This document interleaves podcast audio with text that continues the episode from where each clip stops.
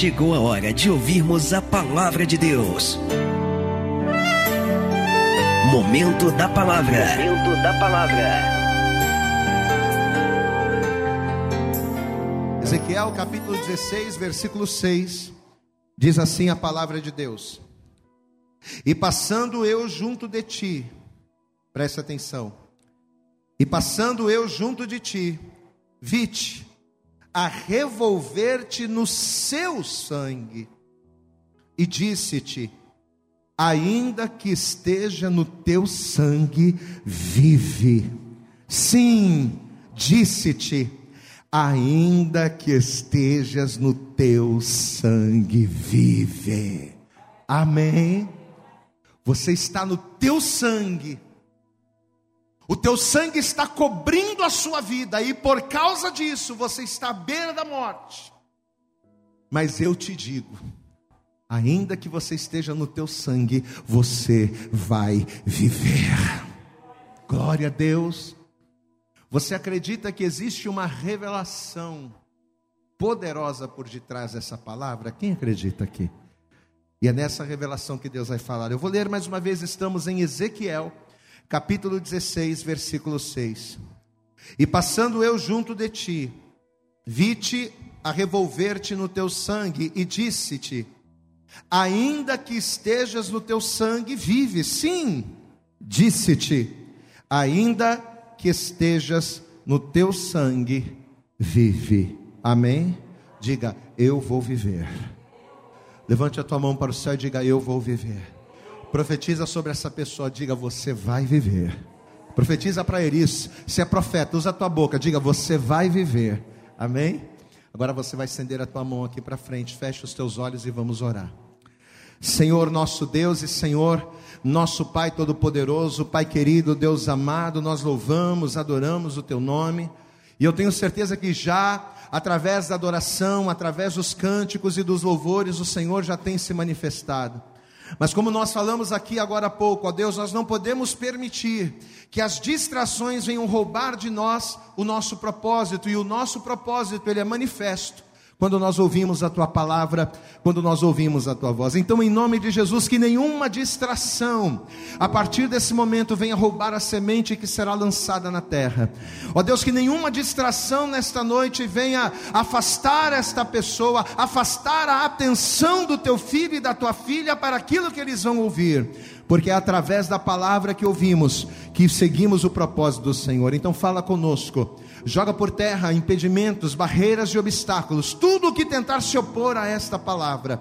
Prepara o nosso coração e a nossa mente, ministra-nos, fala conosco nesta hora. É o que nós te pedimos com toda a nossa fé e desejar te agradecemos. Em nome de Jesus e toda a igreja diga amém, Jesus. Diga graças a Deus, aplauda bem forte ao Senhor. Toda honra, toda glória seja dada ao Senhor. Faz o teu melhor, aplauda, abre a tua boca aí. Diga glória, glória, glória a Deus. Fala conosco nesta noite. Amém.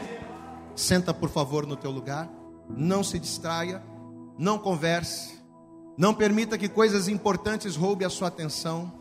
Coloque o seu celular no modo silencioso. Glória a Deus, amado. E que toda a tua atenção a partir desse momento, a partir de agora, esteja voltada para cá. Olha aqui para mim, presta atenção.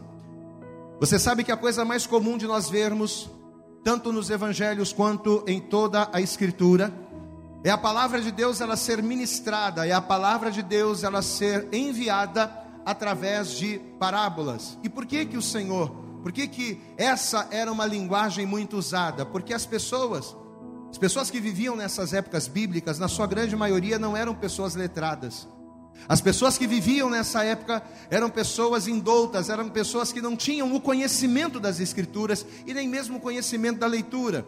Eram pessoas que tinham pouca instrução. Então, justamente por causa disso, havia uma dificuldade muito grande para que a vontade de Deus ela pudesse ser passada. Era difícil para as pessoas compreenderem as escrituras, compreenderem aquilo que estava escrito. Então, justamente por causa dessa dificuldade muito grande, para que as pessoas pudessem conhecer a vontade de Deus, é que muitas das vezes Deus, para falar com o homem, ele se usava do artifício das parábolas. Então, para que a palavra de Deus pudesse chegar até as pessoas, e mais do que chegar, para que as pessoas conseguissem entender aquilo que Deus estava falando, em vários momentos da história, em vários momentos da Bíblia, o Senhor falava com seus profetas através de parábolas, que nada mais eram do que histórias, às vezes verdadeiras, mas histórias que faziam parte do cotidiano das pessoas, coisas das quais as pessoas estivessem acostumadas no seu dia a dia, e aí em cima dessas histórias, dessas histórias rotineiras, o Senhor ministrava algo. Era um paralelo que Deus fazia entre a realidade das pessoas e a vontade do Senhor. E no Antigo Testamento, assim como Isaías, assim como Jeremias, que foram profetas que muitas das vezes foram ministrados e ministravam pessoas através de parábolas. O profeta Ezequiel, ele também vai ser usado muito por Deus para falar desta forma com o povo. E nesse capítulo 16 aqui de Ezequiel, diz a Bíblia que Deus estava olhando para Jerusalém.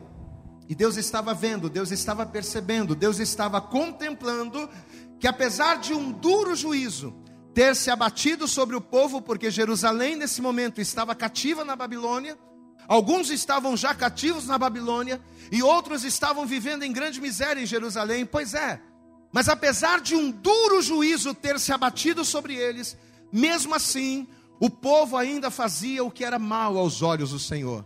É como aquele filho que faz aquilo que é errado, o pai vai lá e corrige, dá uma bronca, dá uma varadinha, mas ainda assim o filho insiste em fazer o que é errado. Então Deus estava olhando para o seu povo, Deus estava olhando para Jerusalém e ele estava percebendo isso. Que apesar de um duro juízo ter vindo, o povo não deixava a idolatria, não deixava o erro. Além de não aprenderem com os seus próprios erros, eles continuavam nas suas obstinações, eles continuavam na dureza do seu coração e Deus estava muito indignado com esse posicionamento. Até que uma certa feita, Deus resolve através de uma parábola, através de um conto, através de uma história, Deus ele resolve expor ao profeta Jeremias a sua total indignação. E ele vai fazer isso comparando Jerusalém com uma criança recém-nascida. Deus ele vai pegar ali Jerusalém e nessa história, onde a personagem principal seria uma criança recém-nascida, Deus ele vai ilustrar essa situação como se Jerusalém fosse esta criança. Então eu quero pedir uma coisa para você, conforme nós formos lendo, eu quero que você vá tentando se colocar no lugar dessa criança. Eu quero que você vá tentando se colocar dentro dessa situação, dentro dessa história. Amém? Vamos aqui, capítulo 16 de Ezequiel. Ezequiel no capítulo 16. Veja o que a palavra vai dizer aqui a partir do versículo 1. Ezequiel capítulo 16, versículo 1 diz assim a palavra: E veio a mim outra vez a palavra do Senhor dizendo: Filho do homem, faze conhecer a Jerusalém as suas abominações. Ou seja, fala para o povo de Israel, faz o povo de Israel reconhecer o seu pecado dá um chacoalhão naquele povo, faz eles enxergarem o erro. É isso que Deus está falando. Versículo de número 3: E diz, presta atenção: Assim diz o Senhor Deus a Jerusalém, assim diz o Senhor ao seu povo: A tua origem e o teu nascimento procedem da terra dos cananeus. Teu pai era morreu e tua mãe era eteia. E quanto ao teu nascimento, no dia em que nascestes, não te foi cortado o umbigo, nem foste lavada com água para te limpar, não, você não foi cuidada, nem tampouco fosse esfregada com sal, nem envolta em faixas. Amém? Olhe para cá para você entender. Você vê que o versículo 13 ele diz o seguinte: que a tua origem e o teu nascimento procedem da terra dos cananeus. Teu pai era morreu e a tua mãe era Eteia. Então o que, que Deus estava falando aqui? Deus ele estava falando do berço familiar daquela criança. Deus ele estava falando dos pais, ele estava falando da origem do seu povo, ilustrando uma família. Deus estava dizendo que um dia, muito antes de Jerusalém ser a menina dos olhos de Deus. Muito antes de Jerusalém ser o povo santo, Jerusalém andou desamparada de pai e de mãe. Nós sabemos que os amorreus, tanto os amorreus quanto os filhos de Et, eram descendentes de Cã. Ou seja, Jerusalém era filha de pais que, apesar de ter no seu sangue a descendência de Deus, eram pais, eram povos que estavam afastados do caminho. Glória a Deus, amados. Então, tanto os cananeus quanto os filhos de Et, apesar de terem uma origem em Abraão, na verdade, eram povos afastados do, Senhor. Então Deus ele começa dizendo aqui: Jerusalém era filha de pais estranhos. Ou seja, Jerusalém nasceu, procedeu de um povo de costumes estranhos. E tanto isso é verdade que na continuação, no versículo 4, ele diz aqui: E quanto ao teu nascimento, no dia em que nasceste, não te foi cortado o umbigo. Ou seja, eles não trataram de você. Os seus pais não cuidaram de você. Não, no dia que nascesse, não te foi cortado o umbigo. Nem foste lavada com água para te limpar. Nem tampouco foste esfregada com sal, nem envolta em faixas. Amados, a gente sabe, principalmente quem é pai e mãe sabe disso, que quando uma criança nasce é extremamente importante que haja um cuidado especial, principalmente naquilo que diz respeito ao umbigo, né? O umbigo da criança ele precisa ser muito bem tratado, ele precisa ser muito bem cuidado. Você tem que estar sempre ali, né, trocando curativo. Você tem que estar sempre colocando um remedinho para fechar, para cicatrizar, porque senão infecciona, né? Existem granulomas que podem ser gerados justamente por isso, inflamações, né? O sistema do próprio corpo acaba formando esses granulomas e traz inflamações para o corpo da criança. A criança ela pode ser acometida de uma hérnia umbilical se ela não tiver o cuidado adequado. Então tenta imaginar, tenta imaginar agora o estado desta criança. Uma criança que acabou de nascer, uma criança que acabou de ser tirada da placenta, toda suja de sangue, porque ela não foi lavada.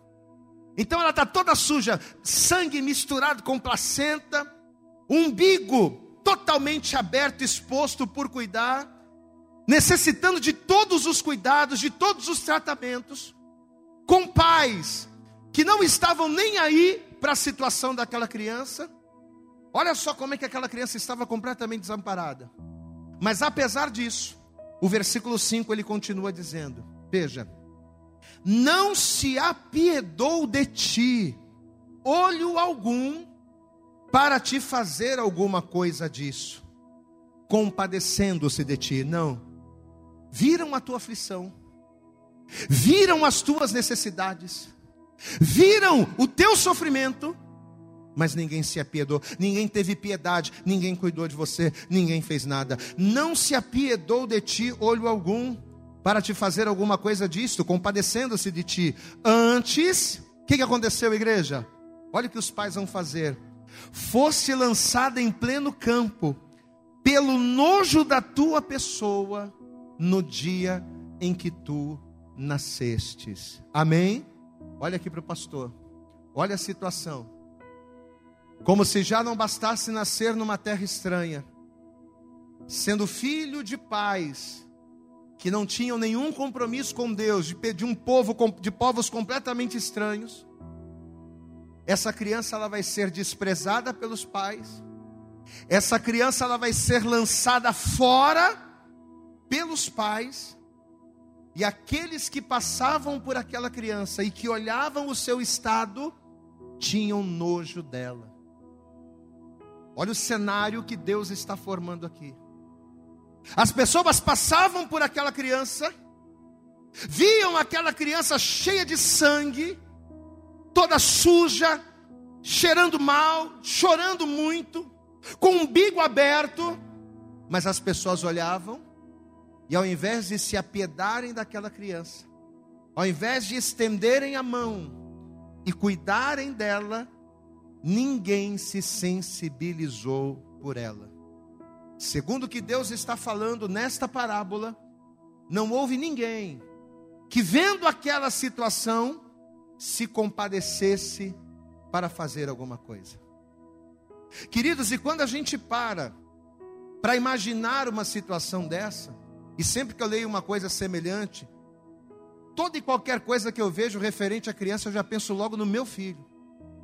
E eu acredito que com você seja da mesma forma. Enquanto a gente está pregando aqui, você está pensando no teu filho. Então, quando a gente para para imaginar uma situação como essa, o que, que a gente começa a ver? O que, que a gente começa a entender? A gente começa a entender que, na prática, nas nossas vidas, na nossa vida cotidiana, acontece mais ou menos a mesma coisa. Quantas e quantas as vezes eu, você, cada um de nós que estamos aqui, já não passamos por algo semelhante ou já não experimentamos sentimento semelhante a esse? Quando nós tínhamos o dinheiro no bolso, quando nós éramos aquele que pagava as rodadas de cerveja para os amigos, quando nós éramos aquelas pessoas que estavam por cima e que tinha tudo, quando temos saúde, quando temos sucesso, todo mundo quer estar junto da gente, então não é verdade? Sim ou não, amado? Quando você está lá em cima, na crista da onda, quando você está lá, você é top, todo mundo quer te dar um empurrão, todo mundo quer te dar uma ajuda, todo mundo quer tá, se escorar em você. Todo mundo quer estar ao teu lado, tirar uma, uma, uma, uma casquinha. Todo mundo quer sair com você bonito na foto. Todo mundo quer tirar foto com você. Mas quando as coisas ficam difíceis, quando o dinheiro acaba, quando a doença vem, quando o dia mal nos cobre e somos lançados no campo, quando a nossa situação muda, o que, que começa a acontecer? As pessoas elas começam a se afastar e a nos desprezar. E a primeira coisa que nós pensamos e percebemos, a primeira coisa que vem à nossa mente, é que nós estamos sozinhos, é que nós estamos desamparados. Não foi assim que aconteceu com Jó? A Bíblia diz que enquanto Jó era pleno, Jó tinha amigos. Mas depois que Jó padeceu, ele passou a ter acusadores. Enquanto tudo estava bem, Jó tinha amigos. Enquanto a sua casa era bonita, os seus filhos estavam à roda da mesa. Enquanto ele era rico, enquanto ele era próspero, enquanto ele era o maior homem do, do Oriente, todos queriam estar com Jó, todos eram amigos. Mas quando a situação mudou e Jó padeceu, ele deixou de ter amigos para ter acusadores. Ele deixou de ter amigos para terem pessoas que se voltaram contra ele. Amado, vamos trazer essa palavra para a nossa vida. O nascimento, presta atenção numa coisa, eu tive pesquisando acerca disso. O nascimento para uma criança que está no útero, para a gente é uma maravilha quando nosso filho nasce, né? E a gente vê a criança saindo do útero, a gente pula de alegria. Eu então fiquei muito alegre, fiquei muito feliz ver meu filho nascendo, chorei a beça. Para nós que estamos fora é uma alegria muito grande, mas para a criança, sair do útero é horrível. Você sabia disso? A experiência do nascimento para a criança é horrível. Por quê? Porque a, a vida uterina é tudo que uma criança conhece. Uma criança não conhece as coisas que nós conhecemos. A única coisa que uma criança recém-nascida conhece é o quentinho, né? Ela está ali dentro da placenta protegida. É o papazinho que ela come através do cordão umbilical. É tudo que ela conhece. E uma vez que o nascimento arranca a criança de dentro do útero, uma vez que o cordão, que o cordão umbilical ele é cortado, a criança chora. E sabe por que, que ela chora? Porque ela se sente desamparada ela se sente desprotegida, ela fica com medo, meu Deus, o que está acontecendo? Está tudo diferente. Cadê a mamãe? Cadê meu, meu Deus, o que está acontecendo aqui? Que mundo é esse? Essas luzes e tudo que está ao meu redor. Ela fica desesperada, sabe por quê? Porque ela acha que ela está sozinha, que ela está desamparada, diante de uma realidade que ela não conhece. Diante de uma realidade que ela nunca viu, ela chora, por quê? Porque ela se sente desprovida de todo o amparo que ela conhece.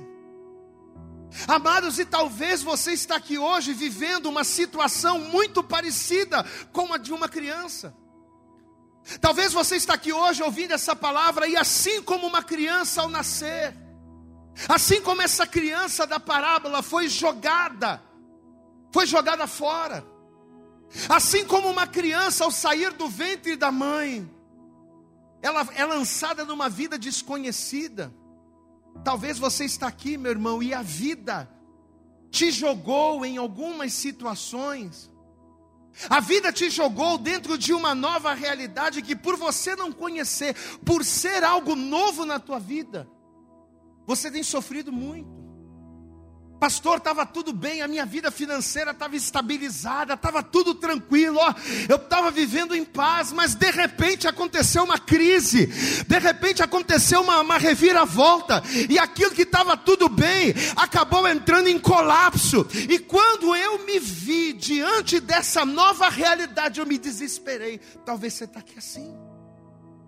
Talvez a vida te jogou dentro de uma realidade que por você não conhecer, que por ser algo novo para você, você tem se desesperado. Há pouco tempo atrás nós vivemos uma situação assim, a pandemia. Amado, nós nunca passamos por uma situação dessa e nunca poderíamos imaginar que um dia todas as pessoas do mundo inteiro iriam correr risco de vida por causa de um vírus. Quantas pessoas não estão depressivas hoje? Quantas pessoas que por conta da pandemia estão até hoje sofrendo no seu psicológico, no seu emocional, por quê? Porque o vírus, a pandemia nos expôs, expôs as nossas fragilidades, expôs as nossas fraquezas, expôs o nosso medo.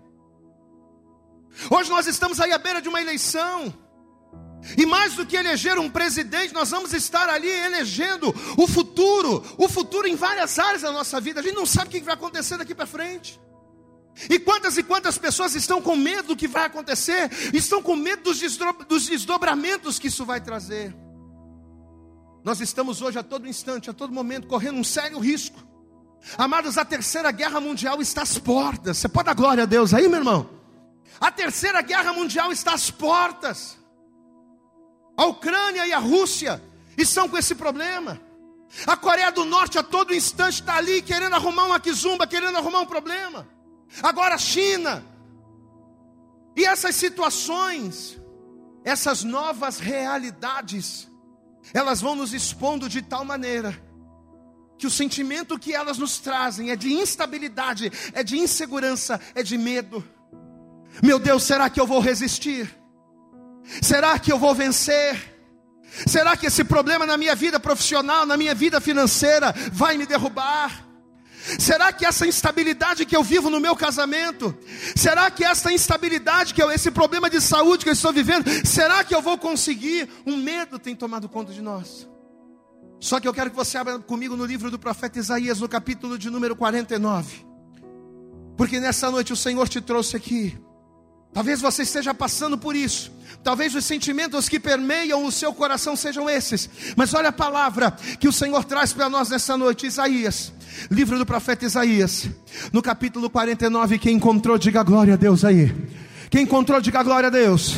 Isaías capítulo 49, versículo 13, diz assim a palavra de Deus: Exultai, ó céus, e alegra-te, diga glória a Deus mas a coisa está complicada, mas a coisa está difícil, mas a coisa está estreita, está indefinida, eu estou com medo. Olha o que a palavra está dizendo: alegra-te, ó terra, e vós montes, está lá com júbilo, sabe por quê?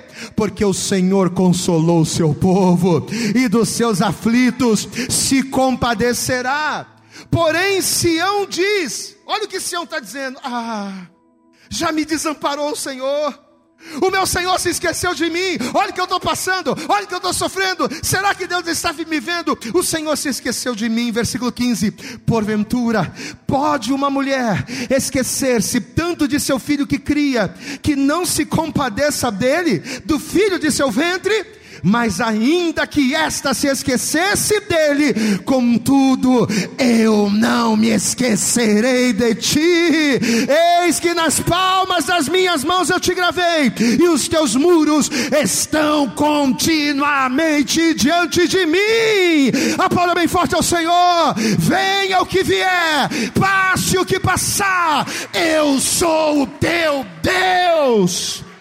Aleluias. Deus está contigo na tua luta, meu irmão. Eu vou dizer de novo que acho que você não entendeu. Deus está contigo. Aleluias. Deus está contigo no momento da luta. Deus está contigo no momento da prova. Ainda que os teus amigos, ainda que a tua família, ainda que a tua mãe te desamparasse, o Senhor não nos desampara, o Senhor não nos abandona. E tanto isso é verdade, tanto isso é verdade, que se você voltar comigo em Ezequiel, no texto inicial, volta lá. Ezequiel capítulo 16. Olha o que ele vai dizer aqui, versículo 5. Lembre-se que ele está contando uma parábola, mas que na verdade, através desta parábola, ele está passando uma direção. Ezequiel capítulo 16, versículo 5 diz: Não se apiedou de ti, olho algum, para te fazer, para te fazer alguma coisa disto, compadecendo-se de ti. Antes, fostes lançado em pleno campo, pelo nojo da tua pessoa no dia que você nasceu. Mas passando eu, diga glória a Deus. Ó coisa linda. Passando eu junto de ti, eu vi você a revolver-te no seu sangue. E sabe o que, que eu digo para você nessa noite? E disse-te: ainda que estejas no teu sangue, vive. Sim, disse-te: ainda que estejas no teu sangue, você vai viver. Ainda que todos te desprezem, você vai viver. Ainda que todos te digam, você não vai conseguir, você vai viver. Ainda que as situações sejam contrárias, você vai viver. Amados, olha que coisa, preste atenção aqui no pastor. Ninguém, olha para mim, ninguém quis pegar aquela criança, toda suja, toda ensanguentada, cheia de problemas, ninguém quis saber. Só que enquanto ninguém quis saber, Enquanto as pessoas viraram o rosto e desprezaram aquela criança, o Senhor pegou ela. Glória a Deus, igreja. Ninguém te quer, mas eu te quero. Ninguém quer saber de você, mas eu quero saber de você. Enquanto todos ignoraram e desprezaram, o Senhor disse: Não, vem cá. O Senhor pegou aquela criança. O Senhor tratou as feridas. O Senhor limpou o sangue o Senhor foi Pai. Posso ouvir um glória a Deus? Só que olha o que vai começar a acontecer. O Senhor vai cuidar. Mas olha o que vai começar a acontecer. Versículo 7. Eu te fiz multiplicar como o renovo do campo, e cresceste, te engrandeceste, chegaste a grande formosura, avultaram os teus seios, cresceu o teu cabelo, Diga comigo, igreja. Mas estavas. Diga bem alto, diga, mas estavas nua e descoberta. Olha para cá. Quando Deus ele diz aqui: Eu fiz multiplicar como um renovo, e avultar os teus seios e crescer o teu cabelo, a gente percebe que mesmo antes, mesmo antes de ter um compromisso com o Pai, porque Deus está falando aqui do seu povo, mesmo antes de ter um compromisso com o Pai, nós somos abençoados. Glória a Deus, amado. Mesmo quando a gente ainda está no nosso próprio sangue, porque eu não tenho que estar debaixo do meu próprio sangue, eu tenho que estar debaixo do sangue do Senhor. Glória a Deus, amado. Eu tenho que estar debaixo do sangue de Jesus. Mas mesmo na época em que a gente não conhecia Deus e que a gente ainda estava no tempo da ignorância, mesmo quando estávamos debaixo do nosso próprio sangue, o Senhor já nos abençoava. Mesmo sendo crianças sem entendimento, Ele cuidava de nós. Só que olha o detalhe: mesmo sendo abençoada, mesmo o cabelo crescendo, os seios se avultando, mesmo crescendo, mesmo evoluindo, com tudo isso, ela ainda estava o quê? Nua. Amém? E o que que isso significa para nós? Uma vez que estamos no nosso próprio sangue, por não termos entendimento, por não termos compromisso, Ainda que a gente consiga uma bênção aqui, outra bênção acolá, ainda que coisas aconteçam na nossa vida, quando estamos debaixo do nosso próprio sangue, a nossa condição é de vergonha. Porque nudez na Bíblia representa vergonha. Em Apocalipse, no capítulo 3, versículo 18, a palavra de Deus ela diz: Aconselho-te, deixa eu te dar um conselho aqui. Aconselho-te que de mim compres ouro provado no fogo para que te enriqueças, e vestes brancas para que te vistas, para que não apareças a vergonha da tua nudez. Amém? Jesus é o ouro provado no fogo que nos enriquece. Você pode dar glória a Deus aí? Jesus é o que cobre as nossas vergonhas com vestes de glória. Diga glória a Deus. A gente chega na igreja nu, vivendo uma vida de vergonha, o casamento na vergonha, vida financeira envergonhada. A gente chega destruído da igreja. Aí a gente deixa de estar debaixo do nosso sangue. A gente passa a estar debaixo do sangue de Jesus. Aí quando a gente passa a estar debaixo do sangue de Jesus, o Senhor nos veste. O Senhor nos dá novas vestes. Então, ainda que uma pessoa até conquiste coisas sem ter um compromisso, estando ainda no seu próprio sangue, esta pessoa sempre estará exposta a uma vida de pecados e uma vida de vergonha. Por que, que muitas pessoas não avançam? Porque apesar da pessoa conhecer a Deus, por ela não servir a Jesus, espiritualmente falando, ela está nua. Espiritualmente falando, ela vive uma vida de vergonha, porque ela precisa ser coberta pelo sangue de Jesus. Amém? Enquanto você é criança, né? A criança ela anda nua. Se eu pegar meu filho e tirar a roupa dele aqui na frente de todo mundo, ele vai ficar rindo. Porque a criança não tem nada, mas conforme você vai crescendo, glória a Deus, amado. Conforme você vai crescendo, conforme você vai tendo entendimento, você precisa se vestir. Você precisa estar coberto. Diga glória a Deus. Amém? Quem está entendendo, pastor, aqui, diga glória a Deus. Aquela criança vai crescer. Aquela criança vai se desenvolver. Aquela criança vai se tornar forte. Aquela criança vai deixar de ser criança, até que diz a Bíblia que ela vai se tornar uma mulher, depois de limpa, depois de cuidada, depois de ter as suas feridas tratadas, ela vai crescer a tal ponto que ela vai chegar a ser uma rainha. E o que, que significa ela ser uma rainha? Essa criança vai passar a ter um poder de decisão. Enquanto você é criança, você não decide. Mas ela agora vai ter a idade do entendimento. Ela vai ter entendimento para decidir. Só que olha o que vai acontecer. Ezequiel 16, a partir do versículo de número 13. Olha que coisa triste. Ezequiel 16, versículo de número 13. Diz assim a palavra: E assim fostes ornada de ouro e prata, e o teu vestido foi de linho fino, ou seja, a melhor roupa, tudo do bom e do melhor, e de seda e de bordados. Nutriste-te de flor de farinha e de mel e azeite, e fostes formosa em extremo, e fostes próspera até chegares à realeza, ou seja, você estava lá em cima, você estava na bênção. Versículo 14.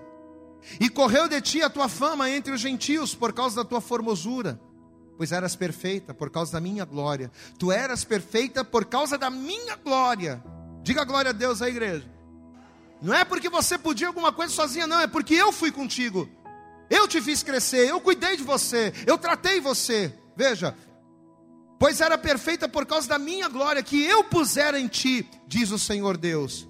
Mas, porém, confiaste na tua formosura e te corrompeste por causa da tua fama e te prostituías a todo o que passava para seres dele. E tomaste dos teus vestidos e fizestes lugares altos pintados de diversas cores e te prostituíste sobre eles, como nunca sucedera, nem nunca sucederá. Olha para mim, olha para cá.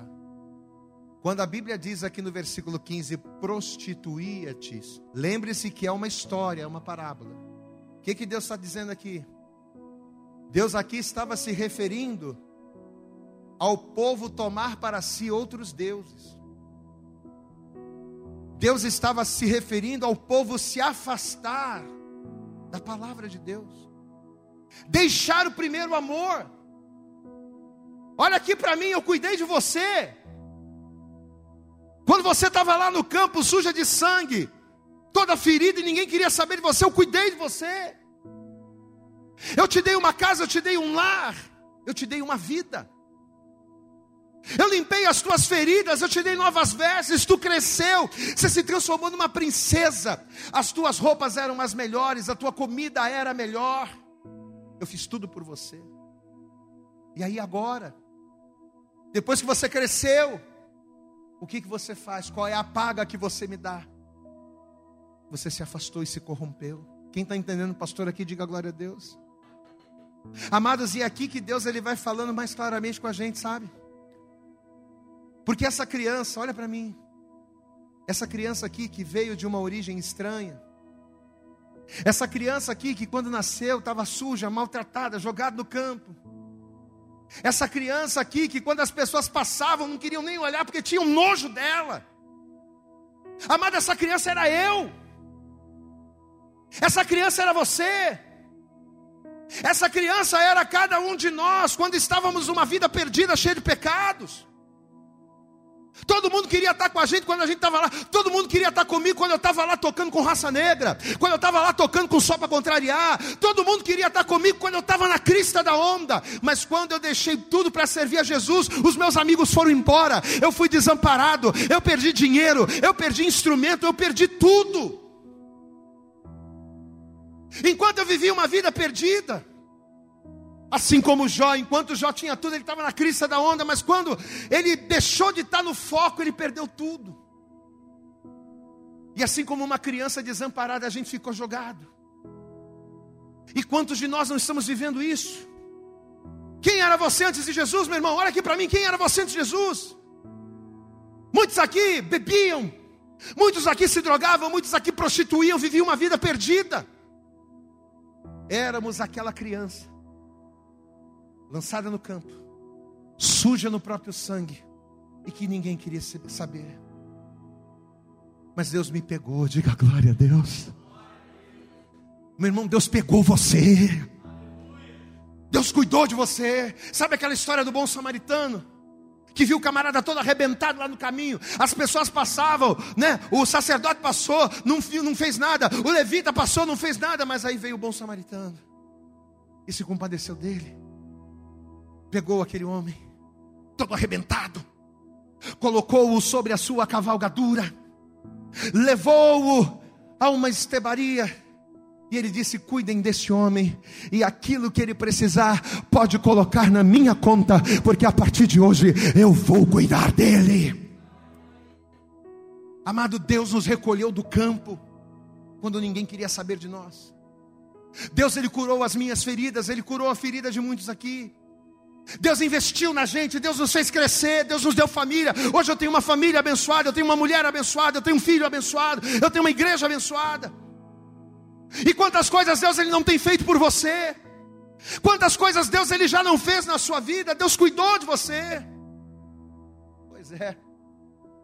Só que aí quando a gente se levanta, quando a gente cresce e que a gente acha que pode decidir, o que, que a gente faz? A gente se esquece de tudo que Deus fez e simplesmente viramos as costas para Deus. Esta palavra de hoje que o Senhor colocou no nosso coração é uma palavra que fala sobre filhos, filhos desviados, filhos que um dia foram pegos no campo, tiveram suas feridas tratadas, tiveram alimento, comida, cuidado. Mas que quando cresceram e se viram na idade do entendimento, viraram as costas para o Senhor. E quando eu falo aqui de se afastar do Pai, eu não me refiro apenas em se afastar no sentido de distância, mas é no sentido de valores. Se afastar de Deus não é apenas se afastar da igreja. Quantas e quantas pessoas às vezes estão dentro da igreja, mas estão afastadas de Deus nos seus valores, nos seus princípios, na sua vontade, na sua palavra, nas suas escolhas. Olha aqui o versículo 17, isso aqui é Deus falando com o profeta. Versículo de número 17. Olha ele falando. E pegaste as tuas joias. Sabe aquelas joias que eu te dei, os enfeites? Que eu te dei do meu ouro e da minha prata. E sabe o que você fez? Fizesse imagens de homens e te prostituías com elas. Isso aqui é Deus falando com o povo. E tomaste os teus vestidos bordados e as cobristes, e o meu azeite e o meu perfume puseste diante delas. E o meu pão que eu te dei, a flor de farinha, o azeite, o mel com que eu te sustentei, você pegou também puseste diante delas. Em cheiro suave, e assim foi, diz o Senhor Deus. E além disto, tomasse a teus filhos e tuas filhas e, minha, e me, que me tinha gerado, e os sacrificasses a eles para serem consumidos, acaso pequena é a tua prostituição? E matastes a meus filhos e os entregastes a elas, para fazer-lhes passar pelo fogo, e em todas as tuas abominações e nas prostituições, sabe o que aconteceu? Você se esqueceu, você não lembrou dos dias da tua mocidade, quando você estava nua, lembra? Quando você estava descoberta, lembra? Quando você estava revolvida no teu sangue, você se esqueceu daquele dia. Glória a Deus, igreja. A gente toma decisões na nossa vida e a gente se esquece que um dia Deus cuidou da gente. Eu sou dono da minha vida, eu faço da minha vida o que eu quiser. Pois é. Mas teve um dia que você não era dono da sua vida, você não podia nada, você não conseguia nada, e Deus foi lá e cuidou de você. E Deus foi lá e levantou você. Amados, quando eu li esse texto, foi aqui que eu entendi que essa palavra era nada mais, nada menos do que um apelo do Pai Celestial para que nós que fomos para longe dele, ou para que nós que talvez estamos aqui, mas estamos longe dele, talvez você está aqui hoje dentro da igreja, mas você está longe de Deus, pastor, eu estou aqui, mas eu estou longe. Eu não oro mais, eu não busco mais, eu não jejuo mais, eu não oro, eu não sirvo mais a Deus, eu só vim na igreja porque o meu filho vai estar aqui hoje. Pois é, essa palavra é um apelo para nós. Vós que estáis longe, para nós voltarmos e nos lembrarmos do nosso primeiro amor. O teu primeiro amor foi Deus. É Ele quem te cuida, é Ele quem te sara, é Ele quem te liberta, é Ele quem te dá vida, é Ele que quer o teu bem. Estando você no fundo do poço, ou estando você na crista da onda, é Deus amado, é Deus que te exalta, é Deus que te cuida, é Deus que te sustenta, é Deus que te dá a vitória. Volta para Deus, meu irmão. Pastor, mas eu estou na igreja, eu não estou falando voltar para a igreja apenas, volta para Deus. Lembra-te daquele dia. Lembra-te do teu Criador, do dia da tua mocidade. Esse texto tem, pode ser entendido dessa forma. Lembra do dia da tua mocidade, quem você era e quem você é hoje. Como você estava e como você está hoje. Pastor, mas como é que eu faço para voltar? Eu reconheço que eu sou essa criança. Que um dia Deus pegou, que um dia Deus cuidou, que um dia Deus levantou e me afastei. Eu reconheço, pastor, eu sou essa criança. Eu sou essa criança, pastor, que tem vivido a sua vida, mas não tem valorizado aquilo que Deus tem feito. Eu sou essa criança, eu reconheço, pastor. Mas o que eu preciso fazer hoje? Para voltar, para dar meia volta, para mudar. Efésios capítulo 2, já estamos caminhando para o fim. Abra comigo lá. Efésios no capítulo 2. Olha o que a palavra está dizendo aqui. Efésios capítulo 2. Se você encontrou, diga glória a Deus aí. Efésios capítulo 2, versículo 13 diz assim: Mas agora, em Cristo Jesus, vós que antes estavas longe, pelo sangue de Cristo chegastes perto, diga glória a Deus. O que é que eu preciso para chegar perto do Pai? O que, que eu preciso para voltar para o Pai, gente? Eu preciso sair de debaixo do meu próprio sangue e passar a estar debaixo do sangue de Cristo Jesus. Glória a Deus. Hebreus capítulo 9. Abre lá. Carta aos Hebreus. Capítulo 9, versículo 13. Esse texto então é, diz mais claramente ainda. Hebreus capítulo 9, verso 13 diz: Porque Olha só que. Porque se o sangue dos touros e bodes e a cinza de uma ovelha, aspergida sobre os imundos, o santifica, quanto à purificação da sua carne, quanto mais o sangue de Cristo, que pelo Espírito eterno se ofereceu a si mesmo, imaculado a Deus, purificará as vossas consciências das obras mortas para servirdes ao Deus vivo. Aleluias! Se no Antigo Testamento o sangue do boi, o sangue do bode derramado, apresentado, trazia santificação e trazia a pessoa de volta para Deus. quanto mais o sangue de Cristo sobre a vida do pecador arrependido. Diga glória a Deus. Mas o que eu preciso fazer? Eu preciso cair em mim. Diga bem alto, eu preciso cair em mim. Uma certa feita, Jesus contou uma outra parábola dizendo que um certo homem tinha dois filhos. E de repente o filho, um dos filhos, chega para o pai e diz: Pai, me dá a minha parte da fazenda. Eu vou embora. Eu sei que o Senhor cuidou de mim até hoje. Eu sei que eu não tenho falta de nada até hoje. Eu sei que na tua casa eu sou suprido por tudo. Eu sei que eu não tenho falta de nada, mas faz uma coisa, pai, me dá a minha parte da fazenda porque eu vou embora. E mesmo o pai podendo impedi-lo, e o pai podia impedi-lo, mesmo o pai podendo impedi-lo, mesmo o pai podendo não dar a sua herança, porque só recebe herança quem tem pai morto. Diga comigo, herança. Diga comigo, herança é bênção de pai morto. O pai estava vivo. Mas mesmo assim, o pai vai dar parte, a sua parte. E diz a palavra que aquele filho vai embora.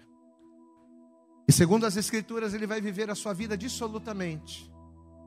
Ele vai fazer tudo errado. Tudo que o pai dizia para ele não fazer é o que ele vai fazer agora. Ele vai mentir, ele vai trair, ele vai cuidar de si mesmo, ele vai viver a sua vida como ele quer. Agora é a minha vez, eu preciso ser feliz. E esse é o discurso. Eu tenho que ser feliz. E para muitas pessoas, ser feliz é viver a vida como quer, sem regras. É viver a vida como acha melhor. Eu quero ser feliz, eu vou viver a vida. E ele vai gastar o seu dinheiro e a sua vida dissolutamente. Enquanto ele estava na crista da onda, todos estavam com ele. Mas o dinheiro foi acabando, as riquezas foram acabando, e junto com o dinheiro, os amigos também foram acabando. E quando aquele jovem percebeu, ele viu que ele estava sozinho, sem dinheiro, sem trabalho, desejando comer a comida que os porcos comiam. Olha, aqui estágio, o filho do dono da casa chegou. No pior momento. Mas diz a palavra que ele vai cair em si. Diga glória a Deus. E aqui está o time, a virada de chave. Ele vai cair em si. Ele vai parar e vai pensar: peraí, eu estou aqui passando por isso. Eu estou aqui sendo envergonhado. Pastor, mas eu não estou sendo envergonhado, pelo contrário. Espera. Espera. É um processo. Eu estou aqui sendo envergonhado. Eu estou aqui desejando comer a comida que o porco come, sendo que na casa do meu pai até os trabalhadores comem pão. Para que, que eu vou continuar padecendo aqui nessa lama, se na casa do meu pai eu sento na mesa?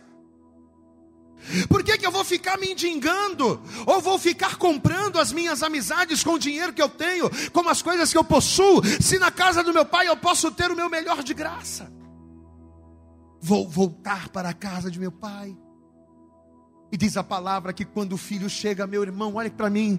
Quando aquele filho estava chegando, o sapato, a sandália nos pés já estava preparada, o anel já estava preparada, e ele vai dar a ordem dizendo: matem o bezerro cevado, preparem a mesa. Sabe por quê? Porque o meu filho estava afastado, está voltando. O meu filho que estava morto reviveu. Hoje é dia de festa. Aplauda bem forte ao Senhor, meu irmão.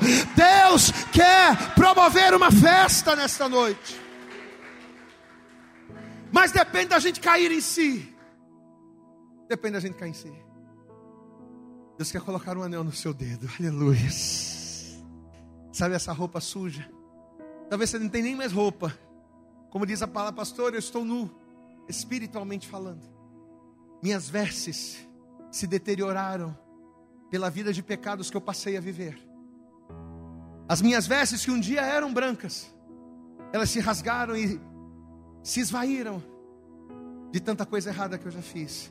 Mas se nesta noite você cair em si, se nesta noite você se lembrar daquele que te pegou no campo todo sujo, ensanguentado, e caindo em si, se você disser eu volto para a casa do Pai, não importa o que você fez, não importa o estágio que você esteja, o Senhor, Ele vai te receber com os braços abertos, com a sandália para os pés, com o anel para o dedo, com novas vestes, e Ele vai para ele vai patrocinar uma grande festa em tua homenagem. Diga glória a Deus. Você recebe esta palavra no teu coração em nome de Jesus? Você crê que nesta noite Deus preparou essa palavra para falar com você? Amém?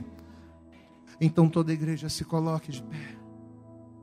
E assim que você se colocar de pé, eu quero pedir a você, com os teus olhos fechados, dê para Jesus a tua melhor salva de palmas. Mas vamos aplaudir, meu irmão. Vamos aplaudir a esse Deus, a esse Deus que é digno de receber toda a honra e toda a glória. Aplauda bem forte ao Senhor. Eu acredito que essa mensagem falou poderosamente com você. Mas se você acredita que ela pode ajudar também uma outra pessoa que você gosta, ama ou admira, mande para ela. Compartilhe o link ou convide essa pessoa para seguir o nosso podcast. E creia que fazendo isso, ainda que não seja você a ministrar, além de nos ajudar, você estará cumprindo o ID de Deus. Deus abençoe você e até o nosso próximo conteúdo.